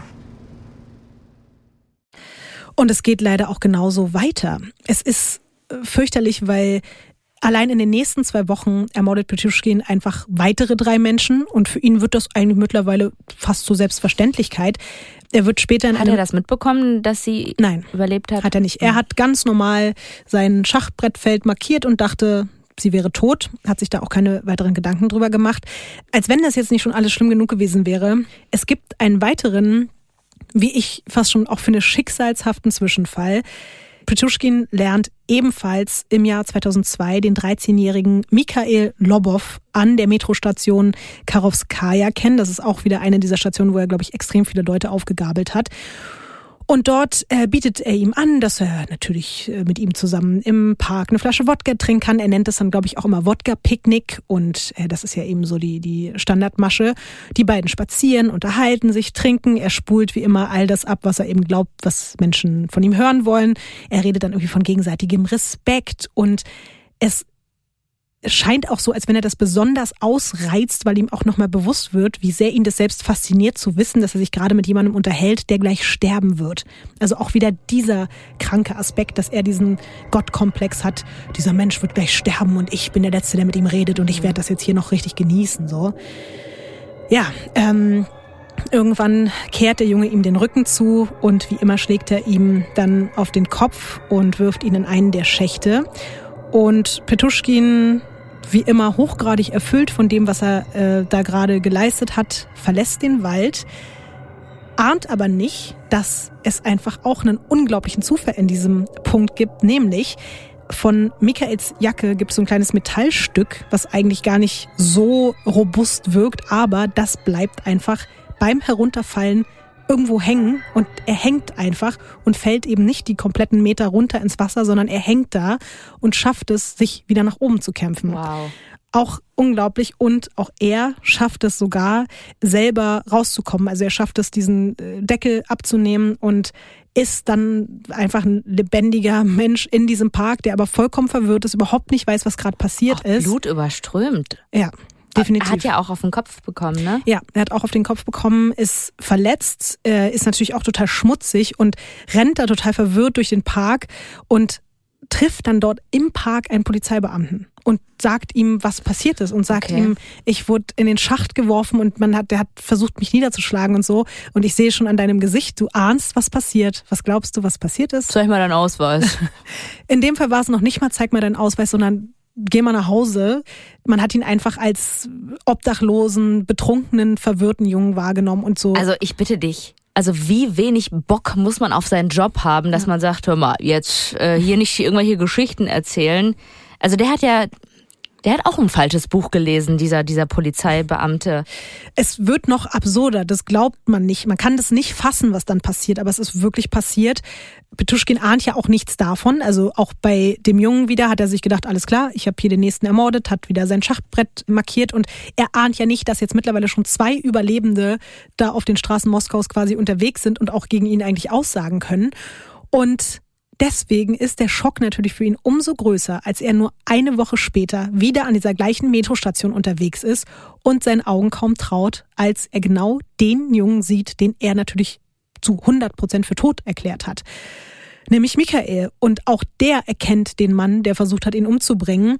Der fängt an, sofort zu schreien, fängt an, sich die Haare zu raufen, rennt darum, schreit die Leute an, bittet um Hilfe. Wie kann über, ich möchte erst mal sagen, wie kann er nach einer Woche überhaupt wieder äh, alleine Bahn fahren und muss auch noch an der gleichen Bahn da rumtingeln, wo ihm das alles passiert ist. Warum Man hat man dieses sagen- Kind denn nicht geschützt? Ja, man muss eben auch sagen, äh, darüber gibt es nicht hundertprozentige ähm, Aussagen, aber es kann sein, dass es wirklich eben auch ein obdachloser Junge war, um den sich einfach keiner geschert hat, der wirklich eben rumgestreunert ist und deswegen hat ihm auch keiner geholfen. Ich glaube, dass er noch nicht mal groß eben wahrscheinlich beim Arzt war oder so. das ist Spider-Man. Ja, Also sorry, aber der hat es geschafft, aus diesem Schacht da wieder rauszukommen. Ja. Also unglaublich. Dieser, Ja. dieser arme Kerl. Und es bleibt weiter unglaublich, weil dann musst du dir vorstellen, dieser 13-jährige Typ steht da, schreit, äh, trifft dann da auf irgendwelche patrouillierenden Beamten und sagt denen, da hinten ist der Mann. Er zeigt mit dem Finger auf Petuschkin und sagt, dieser Typ hat mich äh, versucht umzubringen. Und rate mal, was man ihm sagt. Geh mal nach Hause. Ja. Aber zeig mir vorher deinen Ausweis. Ja, so in der Art. Man will keinen Ausweis, aber man schickt ihn nach Hause. Ich würde wirklich gerne wissen, was normalerweise in diesem Park oder bei dieser U-Bahn-Station, also weißt du, man ist jetzt so irgendwie entsetzt. Ich möchte ganz kurz mal erzählen, ich habe ja gesagt, ich wohne in der Nähe vom Görli, Görlitzer Park in Berlin. Da sind sehr viele Menschen, die Drogenprobleme haben, sehr viele Dealer und es ist wirklich grenzwertig. Ne? Also es ist wirklich so, dass ähm, man auch sieht, dass die Leute geprägt sind von dieser extremen Drogensucht, die wahrscheinlich schon sehr lange geht. Ähm, und ich bin mal abends spazieren gegangen mit einem ähm, Freund und äh, wir haben dann jemanden gesehen in einem Rollstuhl, äh, der dann da so runterhing. Und wir haben nicht gewusst, was machen wir jetzt. Also haben wir äh, einen Krankenwagen angerufen. Und es hat auch sehr lange gedauert. Und dann haben wir auch gesagt, ja, wir sind in der Nähe vom Görlitzer Park. Ja, Also weißt du, das war dann auch so nach dem Motto so, ja, kein Wunder, dass das, äh, dass da jemand irgendwie komisch aus dem äh, ähm, Rollstuhl hängt. Und auch als dann die Leute kamen, also die haben sich schon gekümmert und geguckt, aber die meinten einfach nur so, oh, du bist besoffen, lass ihn mal. Mhm. Und dann dachte ich mir nur so, boah, das ist irgendwie krass. Anscheinend ist das für die so der Umgang hier oder der Alltag. Und deswegen ja. hatte mich jetzt auch interessiert an dieser U-Bahn-Station, ob das irgendwie Absolut. so ein ja. Punkt ist, wo man das gewohnt ist, dass da Dinge passieren und man sich einfach denkt, komm, ist halt so. Genau so. Also eigentlich äh, absolut auf den Punkt getroffen. Da hängen, glaube ich, auch sehr viele junge Leute ab, aber eben auch ältere, alkoholkranke Menschen, drogenabhängige Menschen. Genau das, was dann so in deren Augen so ein bisschen ganz hart gesagt das Gesindel ist, worum, womit man sich dann nicht weiter befassen will. Und die Leute sind eh alle in deren Augen dann nur verwirrt und besoffen und die werden einfach nicht ernst genommen. Ja. Und deswegen hat er sich ja da auch so viel rumgetrieben, weil man da die Leute richtig gut mitnehmen konnte. Jemand, der dann noch nicht mal eben die zwei, drei Euro für einen für einen Wodka hatte, den hat er dann halt mitgenommen und ja, und so ist es dann auch tatsächlich ausgegangen, die, die Situation, dass der Junge weggeschickt wurde und Petruschkin ist da seelenruhig einfach rausgelaufen aus dem Bahnhof und ihm ist nichts passiert. Man muss aber trotzdem sagen, dass er super irritiert war, natürlich diesen überlebenden Jungen dort zu sehen, weil er ihn einfach für tot erklärt hat. Und deswegen hat er dann auch erstmal wieder eine Pause eingelegt. Dieses Mal aber nicht so lange. Und das Problem ist halt auch, sein Drang zu töten ist ja dadurch nicht einfach verschwunden. Genauso wenig wie sein Geltungsdrang. Wir haben ja von Anfang an gesagt, dass das wahrscheinlich eine der Hauptmotivationen war. Er wollte ja eigentlich einer der bekanntesten Serienmörder aller Zeiten werden. Und er hat unglaublicherweise inzwischen einfach schon, man weiß es nicht ganz genau, aber zwischen 30 und 40 Menschen ermordet und in diesen Schacht geworfen und auf seinem Schachbrett markiert. Aber keiner weiß was davon. Also er wollte der bekannteste Serienmörder der Welt werden, aber niemand weiß ja noch nicht mal, dass überhaupt eine Mordserie existiert oder dass es einen dazugehörigen Serienmörder gibt. Und so schlau die Idee dann also mit den Abwasserkanälen war, zum Vertuschen dieser Taten, so dumm war sie natürlich auch, um sich damit brüsten zu können oder öffentlich Angst und Schrecken zu verbreiten. Und deswegen ändert Alexander Petuschkin jetzt sein Modus operandi, wie wir gelernt haben zu Beginn. Ich äh, wollte dich mal fragen, wie alt ist der jetzt ungefähr? Der ist jetzt mittlerweile 30. 30 Jahre alt. Ja. Und hat schon 30 bis 40 Menschen umgebracht. Ja, so viele sind es inzwischen. Er hat sich jetzt überlegt, dass äh, seine Toten ab jetzt eben gefunden werden sollen. Sie werden nicht mehr in den Schacht geworfen, sondern sie sollen ganz klar da im Wald liegen, so wie auch sein erstes Opfer. Und sie sollen auch ganz klar und deutlich immer mit dem gleichen Täter in Verbindung gebracht werden. Und deswegen überlegt er sich bei seinem 41, also ich glaube, genau das ist dann sogar wirklich sein 41. Opfer. Das ist Nikolai Vorobjew, ein 63-jähriger Ex-Polizist. Und der hat eine, es wird jetzt ein bisschen äh, expliziter, mhm. ich sage das äh, vorweg, der hat eine sehr tiefe Wunde im Schädel und darin steckt eine leere Wodkaflasche. Und das ist jetzt dieser Serien, die Serienmörder-Signatur, die er sich ausgedacht hat, um damit bekannt zu werden. Boah. Ja. Also es sind sehr viele Sachen in meinem Kopf, die ich aber auch nicht mehr aussprechen möchte. Zum Glück keine leere Wodkaflasche. ähm, der eigentliche Wunsch von ihm war ja auch, äh, noch mehr Menschen umzubringen und auch damit bekannt zu werden. Ne? Und Absolut. wenn man die natürlich auch nie findet, kann er ja auch ja. nie bekannt werden. Absolut. Und jetzt denkt er sich das aus, leere Wodkaflaschen in den Kopf reinzustecken. Ja. Mhm. Genau das. Das ist nicht mal, also das ist einfach nur ekelhaft. Es ist komplett krank und teilweise muss man eben auch sagen, haben die Opfer auch noch gelebt, als er ihm die Flasche in den Kopf gesteckt hat. Ja.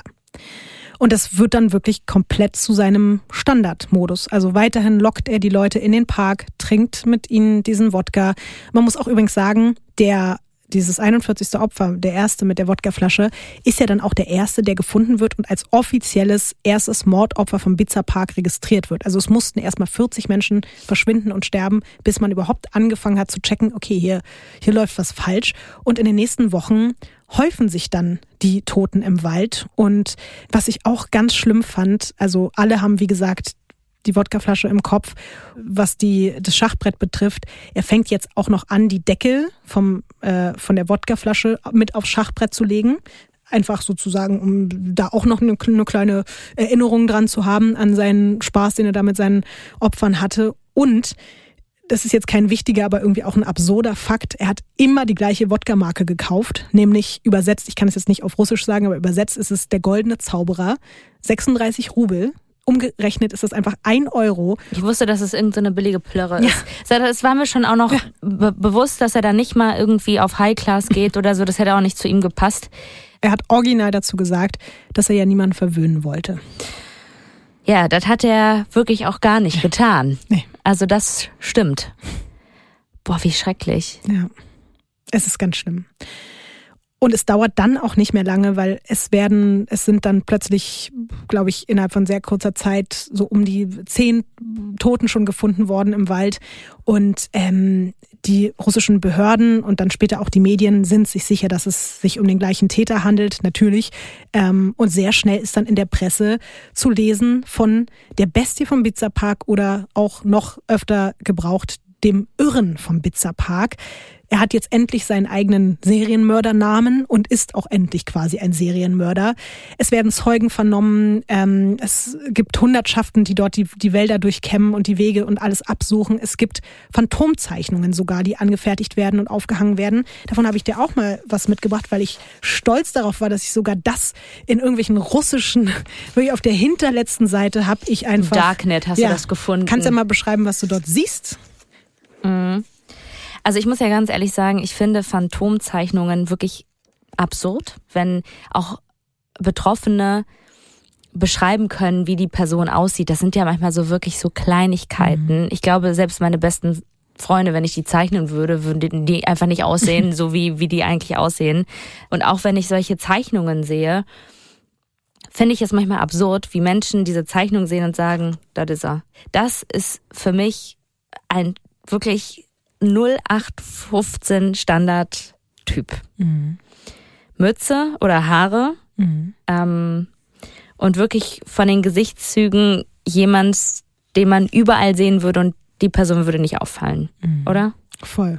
Ich fand das Bild auch so krass, wenn man sieht, dass es da an einem Baum hängt, ne, und dahinter spaziert gerade eine Familie so mit Kinderwagen da ja. lang und überall im Pizza Park hingen einfach diese, diese Suchplakate oder beziehungsweise diese Warnhinweise, dass sich da jemand rumtreibt und dass die Leute sich in Acht nehmen sollen. Es ist auf jeden Fall sehr, sehr gruselig gewesen zu der Zeit. Weißt du denn, ob ähm, weniger Menschen in den Park gegangen sind zu der Zeit? Ja, teilweise war, gab es richtig Warnungen und auch so innerfamiliär. Du kennst es ja auch, wenn man irgendwie weiß, hier sind gerade irgendwelche Sachen passiert, dann sagt ja schnell mal jemand so, oh, äh, geh da mal heute nicht lang, da ist das und das passiert. Es mhm. ist sogar, es wird auch noch absurder, was so die Umstände betrifft, in denen sich Petuschkin gerade befindet, weil der hat ja in dieser eh schon super winzigen Zwei-Zimmer-Wohnung mit seiner Mutter und seiner Schwester gewohnt. Jetzt ist auch noch der Freund der Schwester dazu gezogen. Die beiden, also die Schwester und ihr Freund, schlafen im Schlafzimmer. Petuschkin muss jetzt mit seiner Mutter im Wohnzimmer zusammen auf der Couch schlafen. Also diese Vorstellung, da sind jetzt drei Leute auf engstem Raum mit einem der meistgesuchtsten äh, Serienmörder ganz Russlands gerade unter einem Dach. Haben die sich auch darüber unterhalten? Ja, genau das passiert nämlich. Also äh, auch das ähm, meinte ich nämlich gerade, selbst die Mutter von Alexander Petruschkin sagt ihm dann mehrfach, weil sie weiß ja, dass er sich da ständig rumtreibt und sagt ihm, bitte geh da nicht mehr hin. Da ist ein Irrer, du darfst da nicht mehr, vor allen Dingen nicht nachts alleine sein und so. Und er sagt, ach komm, passiert schon nichts. Und dann gibt es aber einen Moment, äh, der dann mal wieder seinen unendlichen Narzissmus zeigt. Da sitzen die irgendwie alle vom Fernseher und dann gibt es einen Bericht über den Irren vom Bitzerpark. Und er freut sich. Es ist sogar so, dass seine Schwester super schockiert ist, aber irgendwie auch ein bisschen beeindruckt ist im Sinne von, oh, krass, wie kann es sein, dass jemand so viele Menschen tötet und dass man den noch nicht gefasst hat? Und er hat dann später beschrieben, dass in ihm so ein Drang war, zu sagen, ich bin das, um diese Aufmerksamkeit und diese Anerkennung dann auch von seiner Familie dafür zu bekommen. Aber er hat sich gerade noch zurückgehalten. Aber Sie haben ihn auch nicht erkannt. Also nee. Sie haben diese Zeichnungen auch gesehen. Mm -mm. Gut, dann bin ich ja nicht die Einzige. Also wenn die ihren eigenen Bruder auch auf den Zeichnungen nicht erkennen. ähm, man muss auch sagen, dass das gar nicht unbedingt sicher war, ob das jetzt überhaupt Petuschkin ist, sondern es gab einfach nur Leute, die gesagt haben, ja, wir haben diesen und jenen Mann hier öfter mal rumlaufen sehen, aber okay. das war noch gar nicht so, man war noch gar nicht so nah an ihm dran. Wir sind jetzt im Jahr 2006.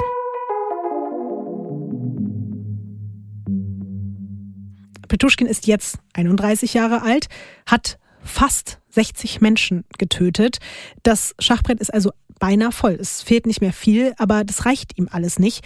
Dann wird nämlich ein anderer Verdächtiger verhaftet und die Medien berichten dann, man hätte jetzt hier den, den Moskauer Serienmörder gefasst und das kann er nicht ertragen, dass jemand anderes Aufmerksamkeit für seine Taten bekommt. Das ist ja das Schlimmste, was ihm jetzt passieren kann. Und es ist fast schon so, dass ihn das provoziert, so schnell es geht, weiter Menschen zu töten, um auch zu zeigen, der Typ, der da gerade im Knast sitzt oder in Untersuchungshaft, das ist nicht euer Täter. Also bringt er mal eben schnell wieder zwei Leute um.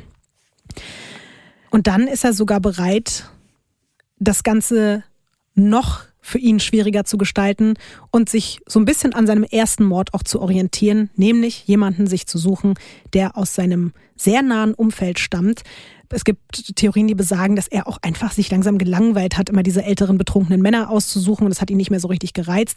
Es kann aber auch sein, dass er wirklich einfach nur für diesen Kick in Kauf genommen hat, gefasst zu werden. Er hat äh, mal wieder eine Schicht im Supermarkt, dort eben so als, als Hilfsarbeiter oder Verkäufer oder was auch immer er da genau getan hat. Und er überredet danach seine Kollegin Marina Moskaleva mit ihm spazieren zu gehen natürlich im Pizzapark. Du ahnst es wahrscheinlich. Und es läuft eigentlich alles wie immer. Er äh, erzählt ihr dann wieder was, was sie hören will. Aber kurze Frage. Mhm. Ähm, ist das, das ist ja auch bekannt, dass er immer den gleichen Wodka benutzt, ne? Mhm. Wenn jemand mit mir in diesem Park, wo ich weiß, da ist dieser Serienkiller, ne? Und er kauft diese Flasche Wodka, würde ich aber sagen, Danke, nein. Also nicht, dass ich eh nicht schon bei dem Preis sagen würde, nee, komm, lass mal. Also ich habe wirklich schon billige Fusel getrunken, mhm. aber das ist selbst mir ähm, too much. Obwohl man sagen muss, ich glaube, dass solche Details noch nicht an die Öffentlichkeit geraten sind, von wegen welchen Wodka. Aber es ist so, dass selbst natürlich auch diese Marina, die weiß, was abgeht. So die, jeder in Moskau weiß, im Pizza Park werden Menschen getötet und auch sie ist sich nicht ganz so, fühlt sich nicht ganz so wohl dabei und sagt krasserweise noch, weil ihr Handy-Akku fast alle ist, sagt sie ihrem Sohn Bescheid und sagt, ich bin mit meinem Kollegen Sascha, Sascha ist ja irgendwie die Kurzform von Alexander in Russland, sagt, ich bin mit meinem Kollegen Sascha unterwegs. Und sie ist sich auch nicht hundertprozentig am Anfang wohl mit dem Gedanken, glaube ich, auch in den Pizzapack zu gehen, aber sie vertraut ihm dann doch irgendwie. Es gibt auch dazu ein Bild, was später auch noch eine große Rolle spielen wird. Du kannst ja mal beschreiben, was du darauf siehst. Okay, ich würde mal sagen, das ist ein, ähm, von einer Videoaufnahme von einer U-Bahn-Station, mhm. ein Screenshot. Mhm. Ähm, und da ist, denke ich mal, Petruschkin mhm. und die Arbeitskollegin, mhm. Marina Moskaleva. Marina. Ähm, und andere Menschen sind auf einer Treppe. Und er hat, glaube ich, eine Tüte in der Hand, wo mhm. wahrscheinlich dieser Wodka drin ist. Und bestimmt sein Hammer. Ja, absolut. Ich habe ja schon gesagt, es, war keine Überraschung. Die beiden gehen so, wie man sie dort sieht, dann zusammen eben im Ibiza-Park spazieren, flirten auch, weil viele auch der Arbeitskollegen haben später gesagt, dass es auch wirklich fast ein bisschen datemäßig war, wie die da hingekommen sind. Und er weiß, dass seine Kollegen wissen, dass sie sich getroffen haben. Er weiß sogar, dass sie ihrem Sohn Bescheid gegeben hat. Und in seinem Kopf ist die ganze Zeit dieser Gedanke, okay, wenn ich sie jetzt umbringe, könnte ich gefasst werden. Dann kann hier alles vorbei sein. Und er sagt auch später, dass er sich eigentlich selber davon abhalten wollte, aber er konnte nicht mehr. Es war ihm dann einfach auch egal und ich glaube, dass er auch dachte nach all den Morden, ja, als ob es dann jetzt wirklich passieren würde. Also ich glaube, es war so eine Mischung aus, ich mach's einfach und guck, was passiert und gleichzeitig, es wird ja eh nichts passieren. Auf jeden Fall gibt's dann noch die schreckliche Erzählung, dass sie sogar an irgendeinem Punkt an seinem Blick gesehen hat und als sie dann sehr tief im Wald waren, so, oh oh, und dann hat sie ihn sogar noch gefragt, wirst du mich jetzt töten? Und dann hat er sie angeguckt und hat gesagt, ja und hat sie dann tatsächlich getötet.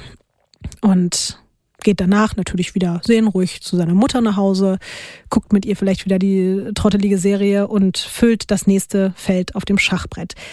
Man muss aber sagen, zum Glück ist es jetzt diesmal wirklich das allerletzte Feld, das er füllt, weil es ist so tragisch auch und es tut mir so unendlich leid. Marina hat nicht nur den Namen hinterlassen, sondern sie hat auch die Telefonnummer von Alexander Petuschkin hinterlassen. Und am nächsten Tag wundert sich ihr Sohn, warum seine Mutter nicht nach Hause gekommen ist und ruft wirklich bei Alexander Petuschkin an, persönlich, und äh, fragt, wo seine Mutter ist und macht sich Sorgen und äh, dass äh, er ja gehört hat, die beiden wären zusammen spazieren gewesen. Und Petuschkin behauptet dann, äh, er hätte seine Kollegin ja schon seit Monaten nicht gesehen und das ist ja Quatsch und legt dann einfach auf. Man findet aber zum Glück dann die Leiche und findet auch bei der Frau ein Metro-Ticket in ihrer Tasche und es werden halt hunderte Überwachungskameras der U-Bahnhöfe gesichtet und dann findet man eben genau dieses Bild, was du dir gerade angeguckt hast, den, den letzten Moment, in dem man ähm, Marina Moskoleva noch lebend sieht. Und ja, wenig später passiert dann endlich das, was eigentlich schon seit 100.000 Jahren hätte passieren müssen.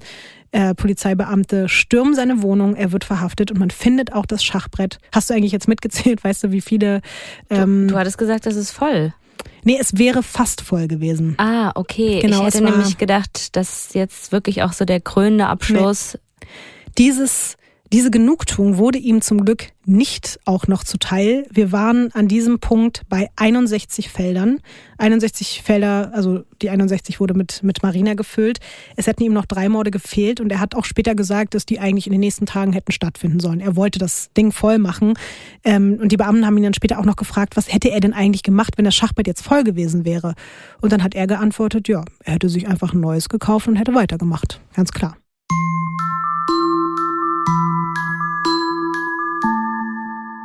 Was glaubst du, Ines, nach allem, was du jetzt gehört hast, glaubst du zurechnungsfähig, ja oder nein, später, als es um die ganzen, äh, als es um, um das Gerichtsurteil ging, aber natürlich auch um die ganzen Gutachter und so ja, weiter? Ja, ich glaube ja. Also auf jeden Fall zurechnungsfähig. Ähm, dieses Gefühl von, ich bin allmächtig und kann mir alles erlauben, gerade wenn man so oft nicht erwischt wird, mhm. das macht ja auch was mit einem. Und mhm. ich, ich, ich glaube auch nicht, dass wir uns hineinversetzen können in solche Menschen, wie die denken, warum die das machen. Das mm, gibt ja genug Profiler, die sich damit beschäftigen und dann analysieren, warum durch Gespräche oder sonstiges. Aber wir können das ja einfach, da grenzt ja auch unsere Empathie zum Glück, mhm. ähm, das nicht so nachempfinden. Aber ich würde auf jeden Fall sagen, dass dieser Typ zurechnungsfähig ist. Mhm. Absolut. Genau, das haben auch alle Experten und Expertinnen, die ihn untersucht haben, am Ende festgestellt. Und er wird dann am 23. Oktober 2007 wegen 48-fachen Mordes und dreier weiterer Mordversuche schuldig gesprochen und zu lebenslanger Haft verurteilt. Es das hat auch so an seinem Ego gekratzt, ne? Absolut. Also 48 Leute, das ist falsch. Genau das ist nämlich auch das Problem, dass er vehement dafür gekämpft hat, dass das 61 Morde waren. Und er wollte unbedingt, dass die anerkannt werden, damit er natürlich auch offiziell der erfolgreichere Serienmörder im Vergleich zu Chikatilo ist. Aber man konnte ihm, ihm nicht mehr als 48 nachweisen, da zum Teil ja einfach einige Leichen nie wieder irgendwo aufgetaucht sind. Und es waren ja auch so viele obdachlose Menschen dabei, dass äh, die weder irgendwo gemeldet waren noch vermisst gemeldet wurden. Und ja, und das ist halt auch äh, immer wieder krass, wenn er angesprochen wird auf diese 48, dann beharrt er auf 61 und man kann aber auch traurigerweise schon davon ausgehen, dass es die echte Zahl ist. Also jeder geht davon aus, dass er wirklich 61 umgebracht hat. Zumindest versucht. Das stimmt. Ähm, vor Gericht, vor all diesen Müttern, die da saßen, da waren ja auch noch viele Mütter, die irgendwie ihre Söhne verloren haben und die sich diese ganze wahnsinnige Scheiße anhören mussten, was er mit, mit ihren Söhnen angestellt hat. Ähm, hat er dann tatsächlich seiner eigenen Mutter aber verboten, zum Prozess äh, zu erscheinen, weil er ihr ja ersparen wollte, dass sie sich all die schlimmen Dinge anhören muss, äh, die er begangen hat. Und er wollte eigentlich, dass der Rest der Welt weiß, was er getan hat, aber bei seiner Mutter wollte er dieses Bild aufrechterhalten, Krass. dass er. Ich hätte jetzt gesagt, hör mal, die Mama soll nicht kommen, weil die soll schön die Soap Opera gucken können. nicht hat die die verpasst. Hör mal, als Finale jetzt. Ich will wissen, ob der äh, mit der Alten zusammenkommt wieder. Das soll die mir schließlich erzählen. Stimmt. Das vielleicht war das auch eigentlich der Grund eine für alle Angehörigen und, und Opfer irgendwie Genugtuung, aber ich weiß gar nicht, ob es da eine Genugtuung gibt, aber zumindest kann man sagen, dass der jetzt nicht hier irgendwie so eine kleine Wischiwaschi-Haftstrafe bekommen hat, sondern der hat lebenslang im härtesten Straflager Russlands bekommen. Das ist die sogenannte Polareule. Ich weiß nicht, ob du schon mal davon gehört hast. Das ist einfach wirklich so ein kranker Knast. Das ist mitten in der sibirischen Polarwüste. Da sind so minus 50 Grad. Da kommst du nur mit irgendwelchen ganz speziellen, äh, fast schon so fliegenden Booten dahin. Ähm, bist da komplett abgeschlossen von der Außenwelt und du kommst da auch nie wieder raus. Und es gibt auch interessante Geschichten von ihm. Der sollte eigentlich die ersten 15 Jahre in Einzelhaft sitzen. Dann hat er immer mal wieder Leute in seine Zelle bekommen und selbst die schlimmsten Terroristen haben Angst vor dem gehabt und wollten da wieder raus aus der Zelle und wollten nicht mit dem in einer Zelle sitzen, weil er einfach immer noch auch diese Aura hat, so wenn du bei drei nicht auf dem Baum bist, so Baum, da sind wir wieder bei den Bäumen, dann bist du der Nächste auf meinem virtuellen oder imaginären Schachbrettfeld. Und ich würde das gerne beenden meinerseits noch mit einem letzten Zitat von ihm. Ähm, vor ein paar Jahren hat ihn nämlich in dieser sibirischen Eule oder Polareule, wie man es nennt. Was übrigens total süß klingt. Ja, also dafür, dass es so ein knallharter Knast ist. Ja. Weil ich denke mir jetzt so die Polareule, das ist irgendwie so ein Restaurant oder so eine nette Bar, wo man echt schick Stimmt. essen gehen kann und dann ist es so der härteste Knast. es ist nicht der richtige Name für das, was es ist. Du hast recht, das klingt eigentlich ganz nice. Lass mal heute noch in die Polareule gehen. Boah, und uns was ficken in der Polareule heute. Gut, ähm, auf jeden Fall hat ihn in der Polareule ein Kamerateam besucht und Petuschkin wurde dann nochmal gefragt, warum er getötet hat. Und dann hat er geantwortet, was hätte ich denn sonst machen sollen, außer zu töten, um mich gut zu fühlen? Gurken anpflanzen? Angeln? Ja. Ich habe das schon gedacht, als du auch ähm, gesagt hast, dass die Angehörigen von den Opfern sich das irgendwie angeguckt haben, was er da irgendwie vor Gericht gesagt hat. Und ich habe so, ich habe mir vorhin, ich habe so richtig Wut gehabt und so, so ein einfach so gar kein Verständnis für, für, für all das, was er sagt, wie der redet und so. Und ich glaube, dass es wirklich fast schlimmer ist, mhm. sich das anzugucken, mit ihm Zeit zu verbringen und so dieses, weißt du, wenn du so an deine Grenzen kommst, weil dieser Mensch dich einfach in all dem, was der sagt, wie der ist, was, wie der denkt, dass du so fertig bist, weil du den einfach nur schütteln willst und dir denkst, mhm das kann doch nicht dein Ernst sein. Egal wo, dann man hat ja immer noch so eine Hoffnung, dass da irgendwo ein Verständnis, Mitgefühl oder irgendwas ist, was, wo du denkst, das musst du doch jetzt verstehen oder das, und ich glaube, das ist bei ihm gar nicht. Das ist ja so komplett fernab von irgendwelchen Modus operandis von mir aus auch oder irgendwelchen Auslösern oder sonstiges. Der hat's ja einfach nur aus dem beschissensten Grund gemacht, und auch alles, alles dieses mit den, mit den Wodkaflaschen in den Kopf. Also da ist so vieles so krank, mhm. dass du einfach, ich glaube, da kannst du auch nicht mehr mit Psychiatern, Profilern oder sonstiges, der muss einfach, da, der ist auch noch da, ne? Der bleibt da auch. Der wird da auch wahrscheinlich nie Weiß man denn jetzt, äh, also wie der Stand der Dinge ist da aktuell? Der sitzt da und ich glaube, das letzte Interview von ihm habe ich irgendwie gesehen von vor drei Jahren oder so.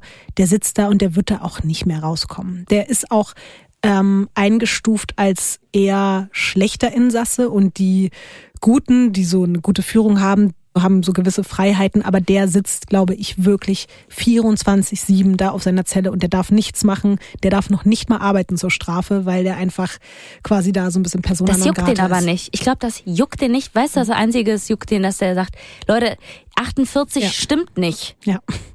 Darum kämpft er bis heute auch ja, in diesem genau. Interview. Das mit das erste, was er den Leuten gesagt hat, war: Hey, halt, stopp, es waren 61 und nicht 48.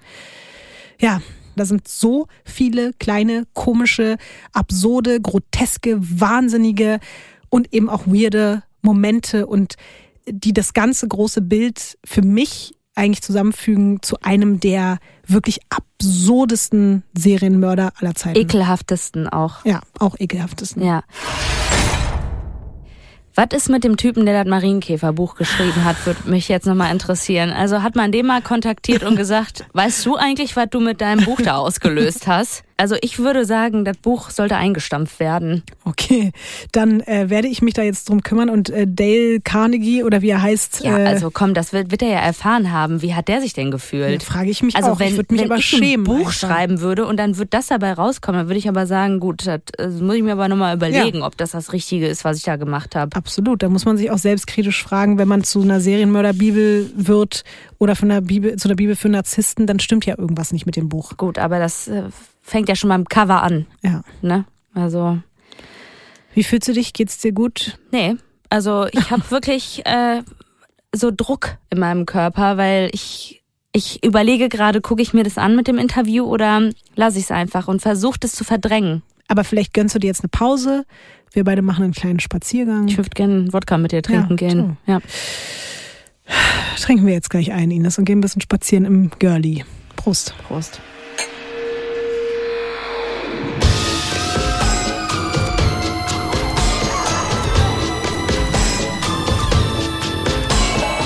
Crimes ist ein Studio Bummens Original nach einer Schnapsidee von Visavi und Ines Agnoli. Skript und Recherche Visavi. Executive Producer Konstantin Seidenstücker. Produktion und Redaktion Sarah Omar. Assistant Producer Peace Solomon Obong. Musik, Ton und Schnitt Christian Pfeiffer.